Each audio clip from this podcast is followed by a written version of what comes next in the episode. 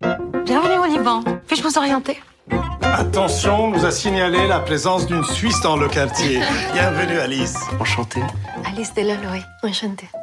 Vous comptez retourner vivre dans votre pays? Je n'ai pas l'impression que ma place soit là-bas. Et vous Pas des rêves de voyage? Je suis en train de travailler sur un projet de fusée. J'espère un jour envoyer le premier Libanais dans l'espace.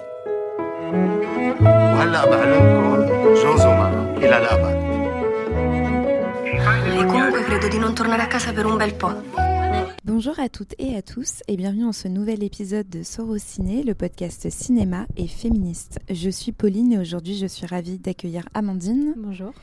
Et la réalisatrice Chloé Maslow. Bonjour. Qui est avec nous à l'occasion de la sortie de son premier long métrage, Sous le ciel d'Alice. Labellisé de, lors de la 59e et particulière édition de la Semaine de la critique au Festival de Cannes 2020, le film sort enfin dans les salles ce mercredi 30 juin 2021. Merci Chloé d'être parmi nous. Merci à vous pour l'invitation. Vous avez un parcours de plasticienne, vous avez étudié les arts décoratifs à Strasbourg. Comment êtes-vous passée derrière la caméra? Ben, J'ai commencé à passer derrière la caméra quand j'étais justement euh, étudiante aux arts décoratifs. Euh, on a eu un sujet sur... Euh, en vidéo, on devait faire un poème. Et moi, à ce moment-là, je vivais un grand chagrin d'amour après une longue histoire de deux semaines. Et euh, je me suis dit c'est cette euh, je veux parler de cette douleur dans ce poème. Et euh, la seule solution que enfin voilà l'image que j'avais en tête c'était quelqu'un qui faisait arracher le cœur et qui plantait un couteau dans son cœur. Et pour ça ben l'animation était le meilleur médium. Et j'ai commencé donc un peu dans ma cuisine avec ma coloc. On a fait cette vidéo. Et de là est né en fait, ça a été comme une sorte de rencontre amoureuse finalement. C'est comme bon, j'avais perdu cet amour, mais j'avais rencontré euh, la vidéo et l'animation. Euh, comme si c'était euh, un langage que je découvrais, une sorte de terrain de jeu immense. Et donc j'ai continué à faire à l'école, j'ai fait mon projet de diplôme sur mes histoires d'amour ratées, sous forme de journal intime. Et en sortant de l'école, j'ai commencé à l'envoyer dans des festivals. Là, il y a un producteur l'a vu, il m'a dit ah, ça serait bien de continuer à faire des films. Et comme je voyais bien qu'en graphisme, c'était pas non plus l'épanouissement le plus total, je me suis dit, ah bah oui, euh, enfin voilà, pourquoi pas, euh, il y avait une vraie, une vraie envie parce que j'avais voilà, cette, euh, cette, eu cette découverte avec l'animation et donc j'ai continué à faire des, des courts-métrages en animation comme ça. Enfin, c'est comme ça que je suis rentrée vraiment dedans et au, au, fur et à mesure, donc on était deux au début, puis trois, quatre et l'équipe grossissait. Plus l'équipe grossissait, plus je me rendais compte que j'adorais ça en plus le travail en équipe euh, rencontrer des gens travailler avec des gens doués et, les, découvrir leur travail et l'animation, c'est quand même assez euh, particulier. C'est une technique qu'il faut maîtriser. Est-ce que vous aviez déjà des notions ou vous avez appris euh, sur le tas quoi? Ouais, j'ai vraiment non, j'avais aucune notion. Euh, mais la technique que j'emploie en animation, donc c'est le stop motion, donc c'est on bouge un objet ou un être humain image par image. Elle est plus, elle demande moins de technicité que par exemple le dessin animé. Ou... Et puis comme euh, je parlais de sujets intimes, le fait que ça soit un peu bancal techniquement, ça gênait pas forcément la, lecture. Euh, du, film, mais, hum, au fur et à mesure, j'ai commencé à travailler en fait avec des vrais animateurs, donc des gens qui avaient fait des écoles d'animation et qui avaient cette maîtrise du mouvement que moi j'avais pas du tout. Et donc là maintenant, j'anime plus, par exemple, ou très peu. Ça va être pour mes projets à côté. Ce qui est assez surprenant dans Sous le ciel d'Alice, c'est que justement vous avez une forme d'hybridation donc avec l'animation et aussi des prises de vue réelles. Mm. Et l'animation, ou en tout cas le côté très artisanal, vraiment contribue à une espèce d'atmosphère très magique, à quelque chose euh, de très organique, à une vraie euh, sensorialité. Est-ce que c'était quelque chose qui était vraiment important pour vous? Est-ce que c'est quelque chose que vous avez déjà planifié euh, au moment de l'écriture de votre film? Ben, comme dans mes courts-métrages, il y a cette euh, touche artisanale. C'est vrai que moi, j'avais envie de la conserver parce que. il y a plusieurs raisons, mais je trouve que. Enfin, après, j'adore par exemple les films, les vieux films où on voit la trace de l'effet spécial. J'adore les trucages en fait, même s'ils sont parfois mal faits dans les vieux films. Ben, je trouve ça beaucoup plus touchant un, un trucage un peu bancal que un effet spécial maîtrisé à la perfection sur fond bleu, euh, avec euh, voilà. En fait, comme euh, j'aime maîtriser le processus euh, de création du début à la fin, il faut toujours que même en écrivant, euh, je sache comment je vais le mettre en image. Et donc comment mettre en image, souvent il faut que ça soit quelque chose que je maîtrise et qu'on puisse enfin qu'on ne soit pas obligé de faire en post-production parce que la post-production, les effets spéciaux numériques, je maîtrise pas. Donc il y a cette envie de toute façon d'être toujours dans quelque chose d'artisanal. Justement, bah, dans cet artisanat, vous avez, euh, enfin en tout cas dans le film, vous accordez une place vraiment très importante à l'objet, au décor, à l'environnement. C'est vraiment quelque chose qui, euh, qui participe à, à, cette atmosphère. Et puis surtout, vous ne reproduisez pas un Liban historique, mais plutôt un souvenir. C'est ça d'ailleurs qui est très très beau. Et hum, et ma question, en fait, c'est comment s'est passé votre travail avec le chef décorateur, donc qui est Aurélien Maillet, et euh, aussi la chef costumière, parce que c'est vrai qu'on voit les costumes au fil des époques euh, évoluer. Alexia Chris Jones. Ben, Aurélien Maillet, c'est une rencontre depuis longtemps, parce qu'on s'est rencontrés à l'école, justement, aux Arts Déco. Donc, euh, on était un peu, on a reçu un peu la même éducation de, de je dirais pas de débrouille, mais on a, on a cette, cette envie de pouvoir réaliser avec les moyens qu'on a, en gros. Donc euh, on était assez raccord sur le, sur le, rendu du film. Et euh, on avait travaillé ensemble sur certains de mes courts-métrages et on a vraiment, euh, pour celui-là, on s'est beaucoup documenté. on s'est infusé des, photos de ma famille, de la, famille des comédiens pour les décors. On, est, on allait beaucoup à l'INA, regarder tous les journaux télé de l'époque pour voir à la recherche du moindre intérieur qu'il y avait euh, dans les journaux télé de l'époque, mais bon, ils montraient plus les extérieurs euh, bombardés. Et, hum, et, aussi, on est parti au Liban quelques jours avant le début de la prépa pour acheter des accessoires.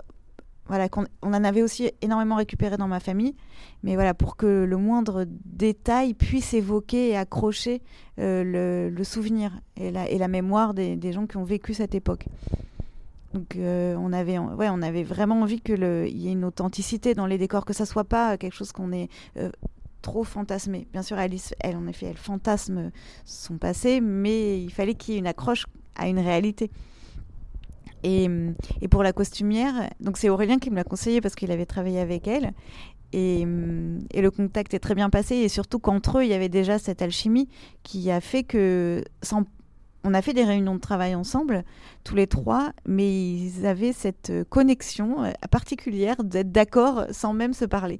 Donc c'était assez amusant sur le tournage. Parfois, le costume arrivait et on se disait ah non mais là c'est ça va ça marche super bien avec le, décor. Il y avait des, raccords et des, teintes de couleurs qui. Enfin, ils se, ils se sont mis d'accord sur les teintes de couleurs. Donc à partir de ce moment-là, il y avait une symbiose de toute façon entre. Il y avait un mariage heureux quoi entre les deux. Et avec elle, pareil, on a. il s'avère que une de ses périodes préférées dans le costume, c'est les années 70. Donc, euh, elle avait déjà euh, beaucoup de références. Et on a aussi consulté les photos de, famille. Et il y a eu des discussions autour de la, du caractère des personnages, de ce qu'on disait dans le costume par rapport à leur caractère, euh, ce qu'on pouvait dire de plus, en fait. Et et aussi, c'est par exemple, il y a ce personnage d'Amal qui est une femme qui est toujours bien habillée. il y avait cette envie, voilà, de montrer des personnages qui, malgré tout s'effondre autour d'eux, ils, ils, gardent cette dignité dans la tenue aussi. Ils sont toujours bien soignés. Euh, ils aiment se, voilà, être garder une élégance. Vous aviez des inspirations? Parce qu'on on sent qu'il y a quand même un univers euh, très ancré, mm. euh, très reconnaissable même.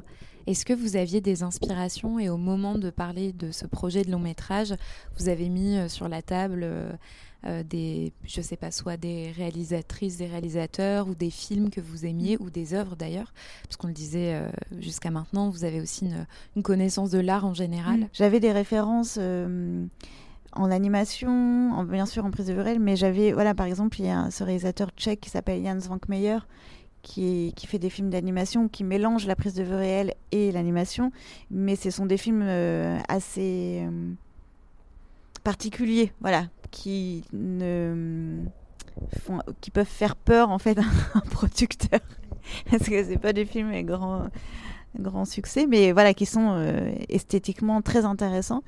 Et puis surtout dans le jeu de, ces deux, de la réunion de ces deux techniques, et après, il y avait, euh, par exemple, les films de Chantal Ackerman, dans les cadrages, dans le, calme, en fait, euh, qu'il peut y avoir euh, dans ces films. Enfin, voilà, dans, ce non-mouvement de caméra que, j'aime aussi beaucoup.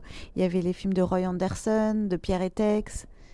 Voilà, tout. tout... Il après, hormis le, cinéma, j'avais des, références comme Roland Topor, en littérature Boris Vian, Raymond Queneau. Voilà, c'était toujours des, des, choses qui sont un peu décalées. Vous parliez de production. Euh, c'est quelque chose dont on parle quand même assez rarement, mais passer du court au long, euh, ça peut être très compliqué de trouver justement des financements et de prouver qu'on en est capable mm. aussi.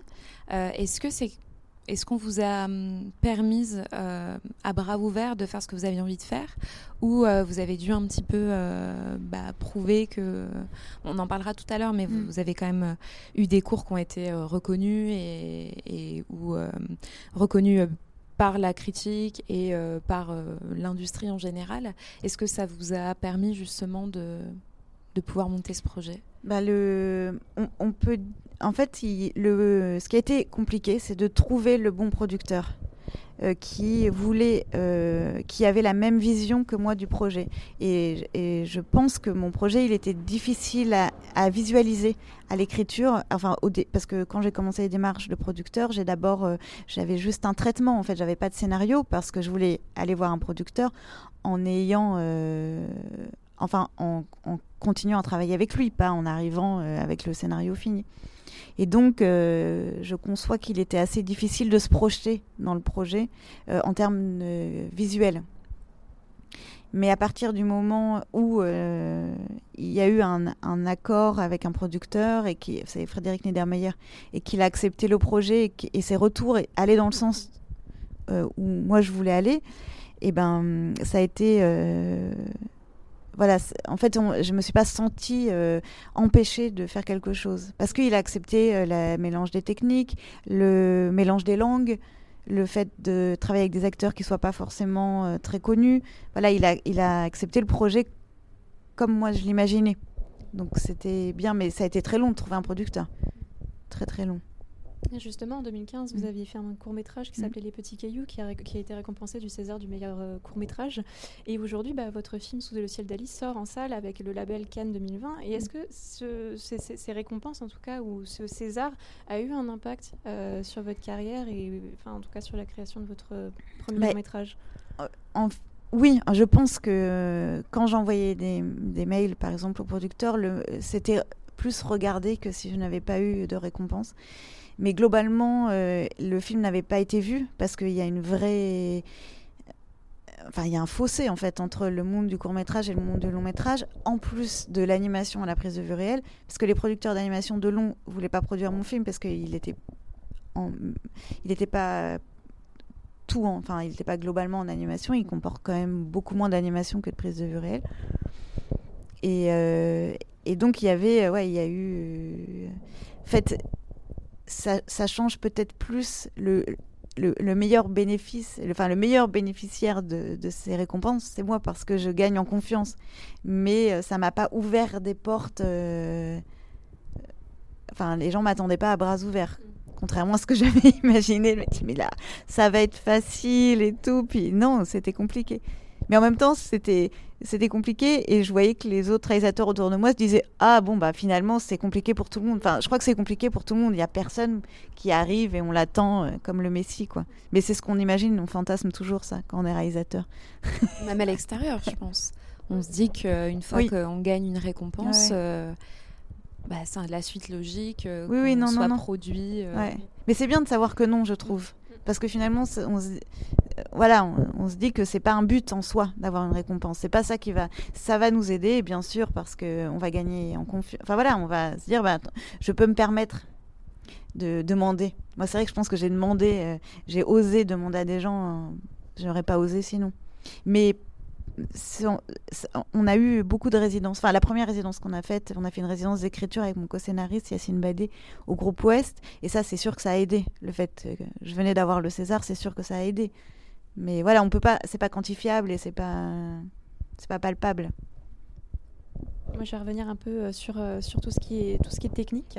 Euh, vous avez collaboré avec Hélène Louvard, qui est votre chef opératrice et qui a travaillé avec de très grands noms, avec Anis Varda, avec Alice Rohrwacher, avec, avec Claire Denis. Vous avez tourné, enfin en tout cas, elle a tourné en, Super 16, donc mm. pour c'est les ceux qui nous écoutent, c'est de, la pellicule. Qu'est-ce qui vous a attiré en fait dans son travail? Et pourquoi cette collaboration? Bah alors, bah, parce que j'avais vu certains films qu'elle avait mis en, en images et, et j'aimais beaucoup. Euh, je trouve que euh, son image dégage une sorte de douceur et un, amour du personnage. Je sais pas comment dire, mais c'est-à-dire qu'elle rend les je trouve qu'elle rend les acteurs très beaux. Qu'elle, euh, enfin, beau c'est pas le mot, mais voilà, elle, les rend, elle les met en valeur. Elle arrive à elle est sublimée. Et euh, il s'avère qu'elle avait déjà travaillé avec Albar Horvacher et mon producteur. Et mon producteur m'avait dit, elle n'est pas contre faire des premiers films, au contraire. C'est malgré, parce que moi je pense que j'aurais jamais osé lui demander, mais malgré le fait qu'elle ait travaillé avec des grands noms, qu'elle euh, tourne beaucoup, elle est toujours à l'écoute si on lui propose le projet d'un premier film. Donc on lui a proposé, puis ça lui a plu, et elle est disponible. Donc euh, ça a été super, surtout que euh, malgré son CV euh, long comme quatre bras, eh ben, elle est, elle est d'une humilité et d'une activité. Enfin, moi, je l'ai jamais vu. Je l'ai vu, je l'ai vu une fois faire une pause sur le tournage. donc c'est, c'est assez dingue. Et puis elle a une, une intuition très forte. Donc on n'est pas obligé de parler pendant des heures. Voilà, c'est c'est une vraie. Euh, c'est. Ouais, c'est des, des, très belles rencontres. Après, elle n'a elle, elle a pas pu nous accompagner à Chypre. On a tourné huit jours à Chypre. Et donc, euh, j'ai travaillé avec un autre chef opérateur, Sébastien Buchmann. Donc, j'ai eu les, les, deux et c'était bien aussi d'avoir. Comme en plus, j'avais j'avais pas forcément cette expérience si, si, longue, et ben on a pu euh, on peut partager les, voilà, les ressentis. Puisqu'on parle d'images dans le film, euh, on voit les transformations, euh, à la fois euh, celles qu'on voit avec les yeux et celles qu'on comprend, notamment les transformations politiques du Liban, à travers justement la famille et l'impact que la guerre laisse sur elle. si l'aspect politique du conflit elle est jamais vraiment nommée. Euh, il y a tout de même un parallèle avec la situation que le pays traverse aujourd'hui, avec une montée de la violence euh, notamment. Comment on travaille justement sur ces sujets-là, qui sont parfois euh, incompris, parfois mal nommés aussi, si jamais on regarde les médias. ça nous paraît à la fois très loin de nous et en même temps, parfois on est juste très mal informé. Comment on fait ce parallèle justement bah, Le parallèle avec la situation d'aujourd'hui enfin non, enfin on va dire heureusement, mais quand on a écrit, euh, la situation n'était pas du tout celle qu'elle est maintenant. Et c'est au début de la préparation du film qu'il y a eu le début de la révolution mais c'était une révolution qui était plutôt euh, joyeuse et pleine d'espoir. Donc euh, nous, on a un peu changé, euh, par exemple, le texte de la chanson de Mona, on a changé les slogans politiques pour les raccorder avec ce qui se passait au même moment. Mais c'était un peu excitant, on se disait, mais c'est, voilà, les choses, elles vont changer, les, gens sont dehors. sauf que, en fait, ça n'a pas du tout changé. Il y a eu.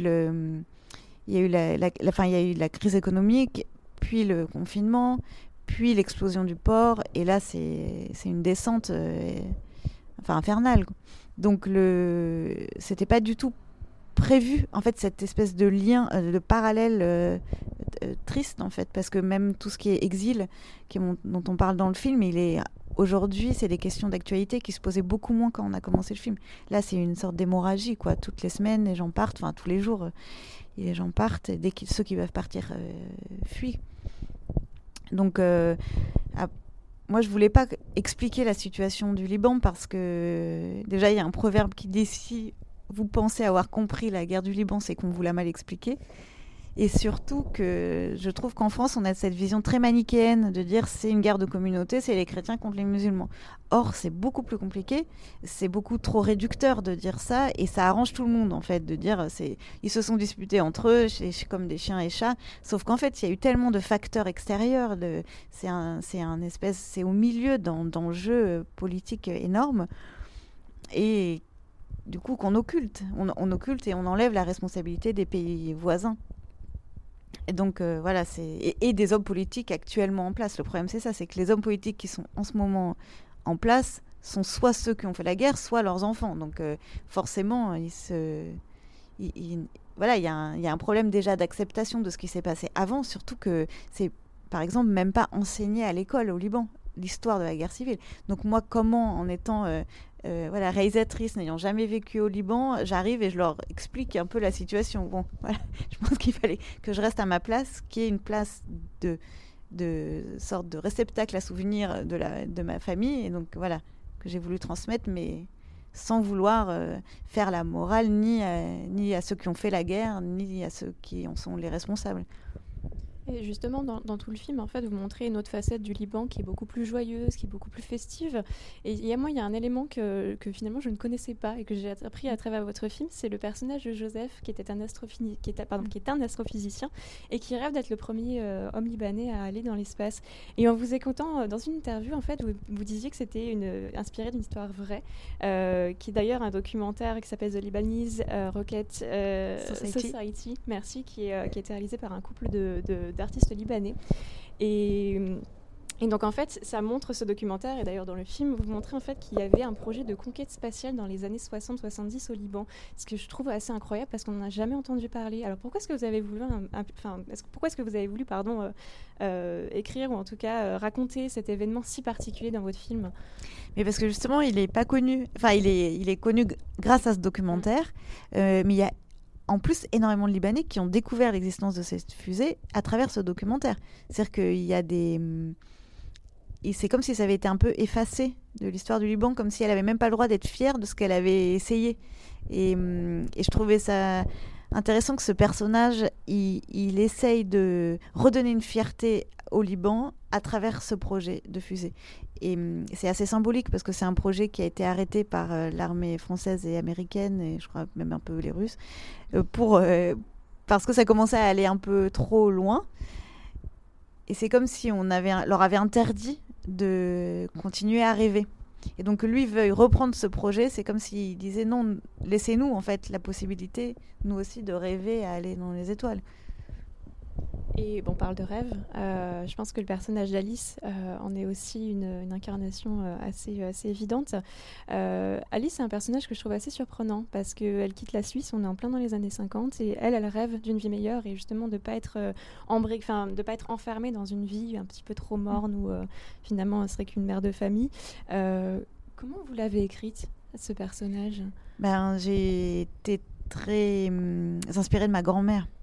Donc c'est c'est vrai que je pense que j'aurais jamais eu l'idée de ce personnage si j'avais pas euh, eu ma grand-mère, mais c'est c'est pas je voulais pas faire un film sur ma grand-mère. C'est-à-dire que je voulais faire un film sur la guerre civile au Liban.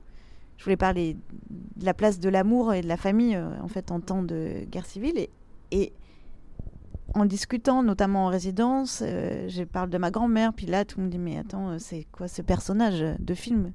Je me dis Ah oui, mais comme j'étais pas très proche d'elle, vu qu'en effet on a été séparés et que je l'ai très peu vue parce qu'elle était en Suisse et nous en France. Et je me dis, bah oui, c'est vrai. Puis en fait, d'ailleurs, pourquoi elle est partie au Liban? Enfin, je me suis rendu compte qu'il y avait plein de questions que je n'avais jamais posées. Je, connaissais très peu d'elle.